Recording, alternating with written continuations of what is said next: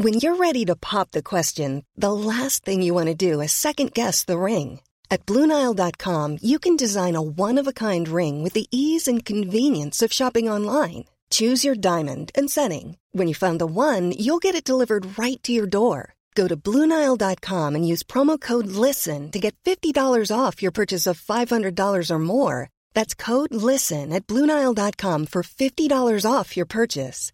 Bluenile.com code LISTEN. 8h15, Laurence, vous recevez ce matin Bernard-Henri Lévy. Bonjour à vous et bienvenue dans la matinale de CNews. Merci. Slava Ukraini, c'est le titre de votre film qui sort aujourd'hui à 14h en salle.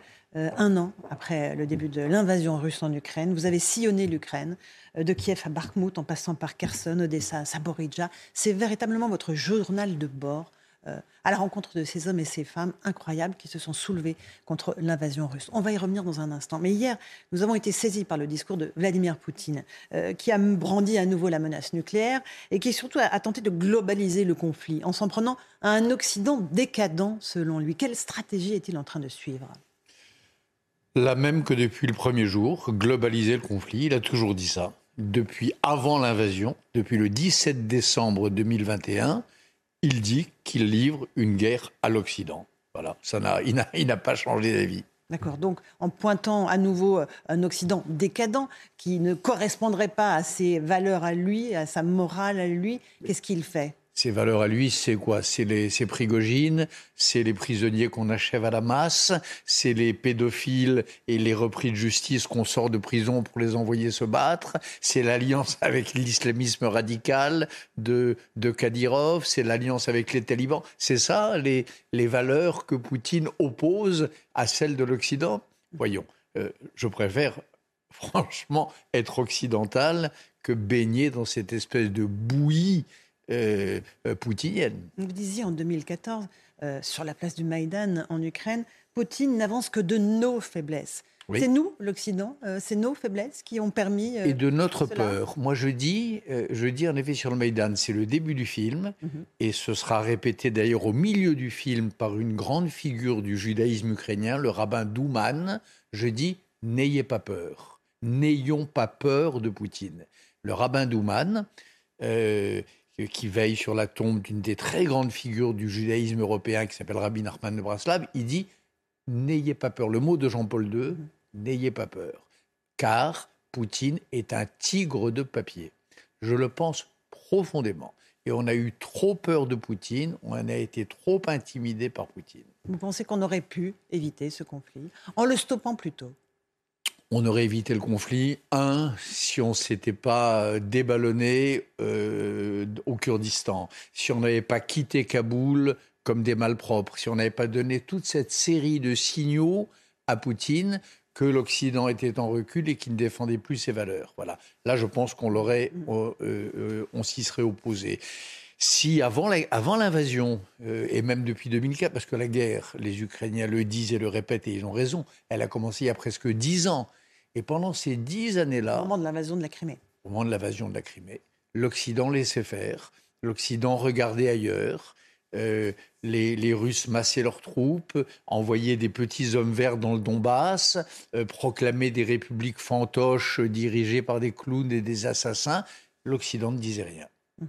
Donc, en effet, Poutine a entendu cela comme un encouragement tacite, c'est vrai? Euh, Joe Biden lui a répondu hier. Euh, il était à Kiev, puis il s'est rendu en Pologne. Euh, est-ce que c'est le retour de la guerre froide auquel on assiste entre ces deux grandes puissances-là? Non, c'est pas la guerre froide. C'est le retour de. Biden, c'est la, la réapparition de la grandeur américaine. Il y a quelque chose de grand dans l'image de ce vieil homme que l'on donnait pour sénile et qui va sous les alertes aériennes dans un pays en guerre, sans troupes américaines, euh, euh, manifester son soutien. C'est d'abord ça, c'est une image de grandeur et de noblesse euh, américaine, occidentale, une belle image de fraternité aussi entre les deux présidents le jeune président en kaki et le vieux président euh, très élégant, avec cette allure d'acteur américain qu'a Biden. C'est d'abord ça. Mais vous n'êtes pas naïf, vous savez que les Américains ont aussi des intérêts. Et l'intérêt, c'est d'affaiblir euh, la Russie. Écoutez, je, n'en suis pas, je n'en suis pas si sûr. Depuis 30 ans, en tout cas, c'est pas ce qu'ils ont fait.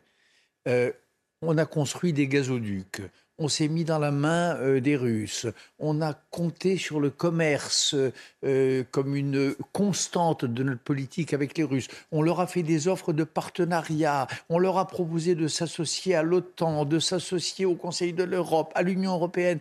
Non, je ne crois pas que l'intérêt des Américains a été d'affaiblir les Russes. L'intérêt constant des 30 dernières années, c'était peut-être de la naïveté. Moi, je pense que c'était de la naïveté. Et je pense que c'était une mauvaise période de l'histoire américaine de recul et d'isolationnisme. Mais la tendance depuis 30 ans, c'était au contraire de tendre la main à Poutine et, de faire ami et, d'entrer dans une sorte d'histoire euh, euh, pacifiée. Euh, où les intérêts seraient tous nécessairement convergents et où tout le monde allait marcher du même pas vers un avenir radieux. C'est de ça que pensait l'Amérique jusqu'à la fin, jusqu'à l'invasion. Rappelez-vous d'ailleurs, dans les jours qui précédaient, les agences de renseignement américaines ne cessaient de dire aux Ukrainiens attention, les Russes vont vous envahir, mais ils ne faisaient rien pour autant. Et ils disaient d'ailleurs on ne fera rien. Et la première réaction des Occidentaux et des Américains, a été de proposer au président Zelensky une exfiltration.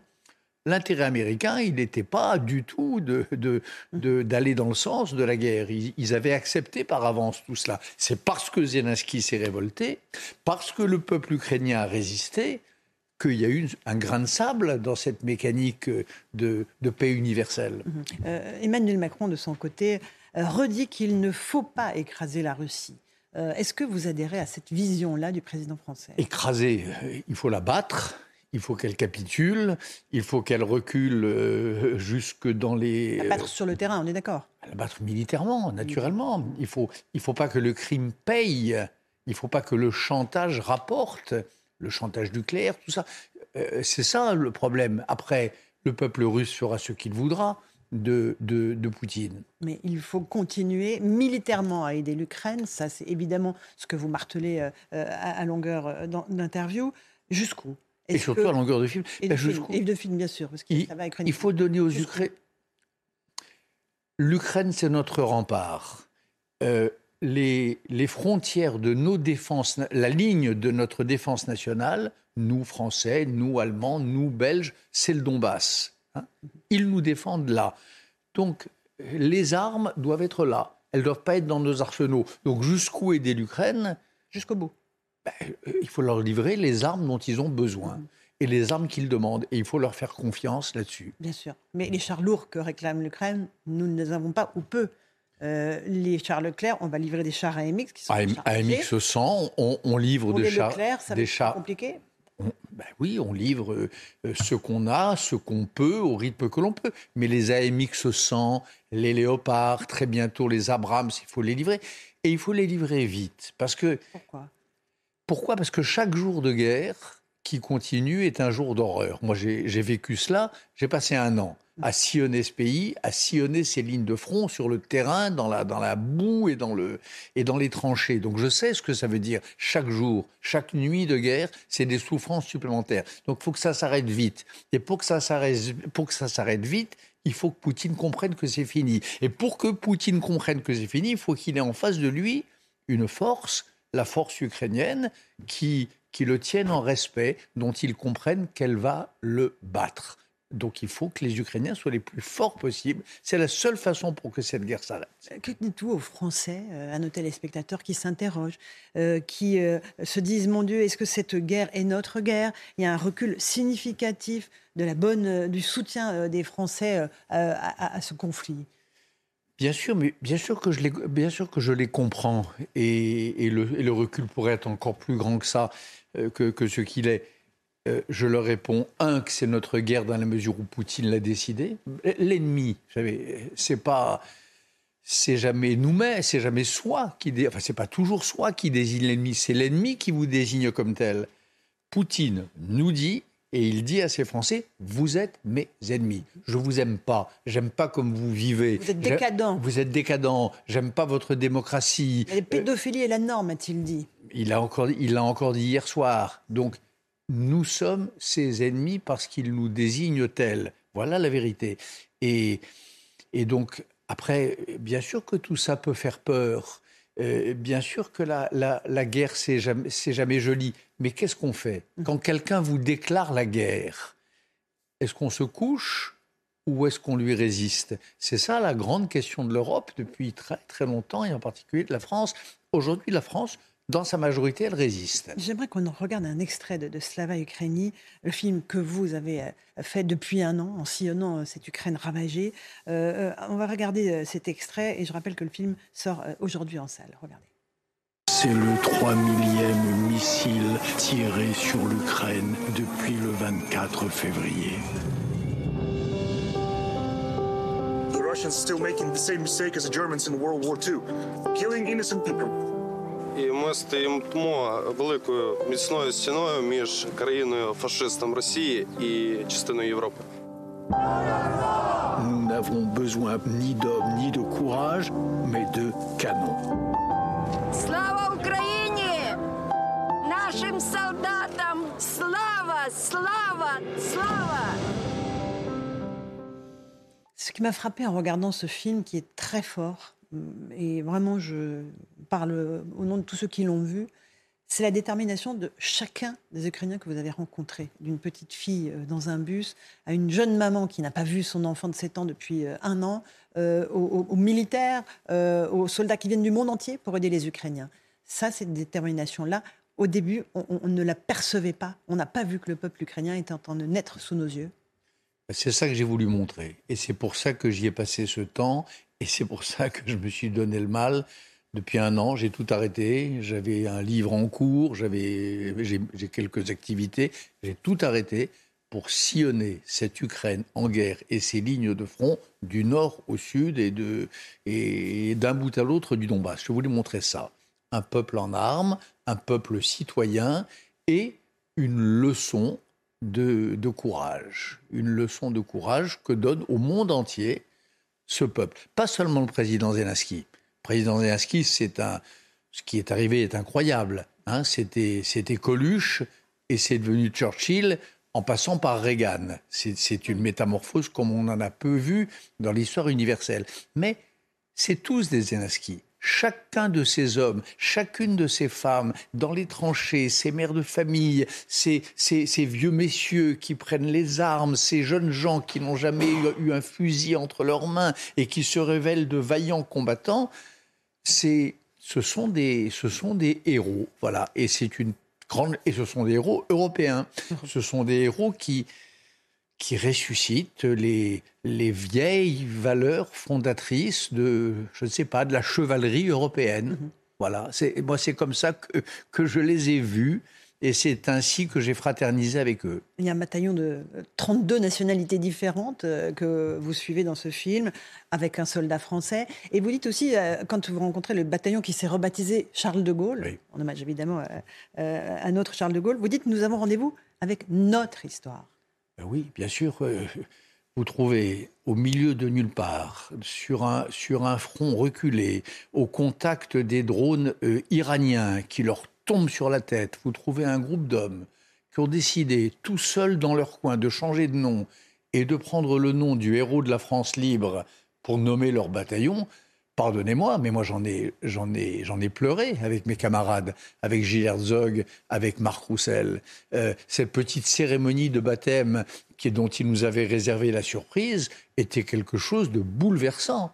De voir ces Ukrainiens qui parlent pas français euh, et qui, dans leur casemate, dans leurs tranchées, ont pris le temps de se renseigner sur l'histoire de la France libre, de mesurer la communauté de valeurs qui les unit à nos résistants, à nous, et de nouer ce pacte entre notre résistance française et la leur, pour un Français, c'est quelque chose de, magnifique.